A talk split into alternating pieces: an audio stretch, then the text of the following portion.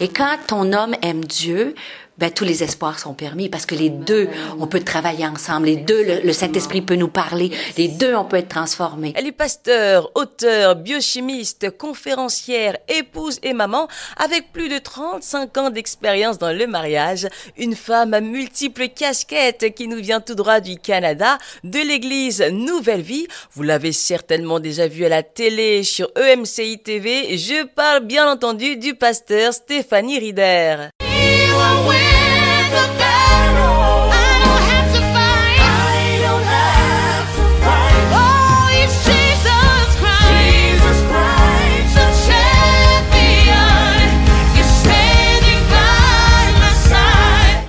Tu fais, Stéphanie, pour concilier ta vie active, ta vie ministérielle et ta vie de famille? Comment tu fais, Stéphanie? Je pense que c'est la question qu'on me pose le plus.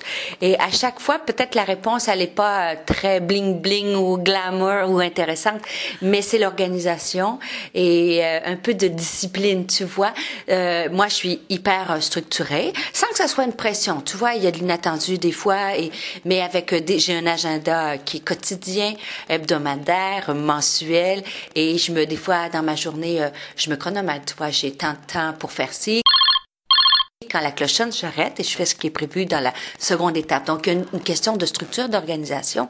Mais la clé, plus j'avance avec Dieu, et là, je t'apprendrai rien, mais c'est la prière. Quand tu, en fait, quand tu demandes à Dieu, tu sais, il y a les œuvres préparées d'avance. Quand tu demandes qu'il te révèle euh, qu'est-ce que tu dois accomplir, que ce soit au quotidien, euh, que ce soit 15, 20, 30 minutes, je veux dire à quelqu'un, même si t'as pas beaucoup de temps, quand tu recherches sa présence, ben, il va te guider, il va te donner la force. Et deuxièmement, avec mon agenda quotidien. Donc, mais, par exemple, de 8h 30 à 17h30, tout est, tout est écrit, de ce que, tout est organisé. Et euh, voilà, et prendre du temps dans l'équilibre. Connaître tes priorités, un, moi je vais par priorité, et par équilibre. Donc il faut que corps, âme et esprit trouvent une place dans l'agenda. Il faut que corps, âme et esprit trouvent leur place dans l'agenda. Mes chères femmes, j'espère que vous prenez note. Et pour la partie âme, qu'est-ce qu'on fait? Comment est-ce qu'on fait pour prendre soin de son âme? Euh, dans des relations, ça peut être des relations personnelles avec des amis.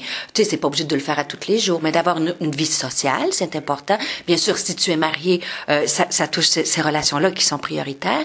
Mais car aussi, tu vois, moi dans mon agenda, je m'entraîne euh, au moins quand je peux quatre fois semaine avec le sport. Euh, ce que je faisais pas avant, j'ai ajouté ça à l'agenda et je suis deux fois plus en forme, donc j'ai encore deux fois plus d'énergie pour le faire. Donc c'est un équilibre. Bien sûr, il y a des saisons de la vie, tu sais. Peut-être que tu écoutes ce podcast, une jeune maman avec des, j'avais pas cette discipline-là quand mes enfants avaient six mois et douze, tu sais, et des jeunes enfants. Donc c'est aucune pression, mais trouver ton organisation euh, à toi. Stéphanie, tu es une femme mariée avec plus de 35 ans d'expérience dans le mariage. Oui, tout à fait. Comment faire le bon choix du conjoint? Il faut être intentionnel. Je dis toujours un mariage, c'est pas une œuvre humanitaire, hein? donc il faut qu'il y ait l'amour, l'attirance. Et quand ton homme aime Dieu, ben, tous les espoirs sont permis parce que les deux, on peut travailler ensemble. Les deux, le, Saint-Esprit peut nous parler. Les deux, on peut être transformés. Et euh, moi, j'étais convaincue que c'était euh, l'homme pour moi que Dieu m'avait préparé. Mais à 20 ans, euh, ça a plus compliqué parce que nous, on était les contraires s'attirent. Alors, as qui se ressemble, ça semble, c'est beaucoup plus facile. Les contraires s'attirent, ça demande un peu plus de travail. Et tu vois, je pense que une bonne chose, c'est faire le bon choix. Moi, j'avais le bon choix, je suis certaine. Il y avait euh, c'était un homme de prière, c'était un homme de Dieu. On avait, mais on aurait dû prendre le temps de regarder. On, on venait pas du même arrière-plan, tu vois. Donc, mais merci Seigneur parce que ça, ça le fait quand même. Mais c'est de, tu sais, des fois de pas se précipiter. De, et pourtant, on s'est fréquenté quand même deux ans. Mais euh, prendre le temps aussi, aussi d'aller chercher de l'aide dans ça, d'aller chercher des conseils. Nous, on était tous les deux impliqués dans le ministère. On était, c'était un rythme effréné. Donc, l'Église passait beaucoup, beaucoup même dans nos, avant dans nos fréquentations. Au début de notre mariage. Puis après ça, il a fallu se poser et revenir aux priorités. Le couple, le couple, les enfants, mais tu es un couple avant d'être des parents. Donc, avec Dieu, ton couple, ton amoureux. Après ça, tu intègres, si tu as des enfants, tu intègres tes enfants dans cette, dans cette cellule. C'est-à-dire que si tu veux avoir un ministère qui est solide, qui est stable, il faut que ton couple soit stable. Parce que je sais pas si euh, c'est juste féminin, mais euh, si tu écoutes le podcast puis que tu es en conflit avec ton mari, que c'est tendu, qu'il y a un manque de pardon, que tu es blessé, ben ça va se refléter dans ton ministère. Mm. Donc il faut que ton couple soit en santé, il faut que tu sois capable de, de, de recommencer. De... Nous, la phrase qu'on dit toujours, mes enfants et mon mari, c'est on repart à zéro parce qu'on fait face aux mêmes défis que tout le monde. Donc il faut que ton couple soit solide. J'ai pas dit parfait, ni tes enfants parfaits, mais solide, capable de communiquer, capable de se parler, capable de, de, de dire on recommence à zéro. Et il faut être, ça soit sain.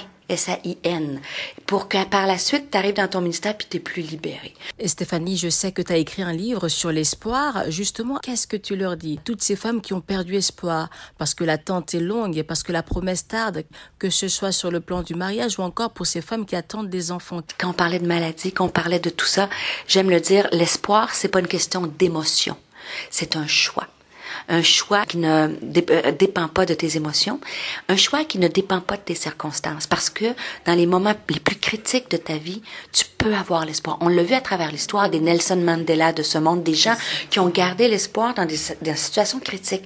Mais nous qui sommes croyants, la Bible, il y a je peux pas te dire des centaines d'endroits où c'est marqué que le Dieu de l'espérance, hein, qu'il te donne en abondance cet espoir afin, par le Saint-Esprit. Donc, par le Saint-Esprit, on peut recevoir l'espoir pour traverser nos circonstances. Et l'espoir, c'est pas le parent pauvre de la foi. Tu sais, l'espoir, euh, c'est un peu galvaudé, hein, c'est comme le bibelot que tu mets sur euh, ton, ton, ton bureau, la hope, puis des choses comme ça. Non, c'est beaucoup plus fort que l'espoir. C'est ton catalyseur pour continuer d'avancer, de continuer de croire à ton miracle, d'espérer les choses à venir. Hein. Ça marche avec la foi. Et c'est un choix qui dépend pas des émotions. Parce qu'il y a des jours, on le sent pas du tout, hein, les sentiments.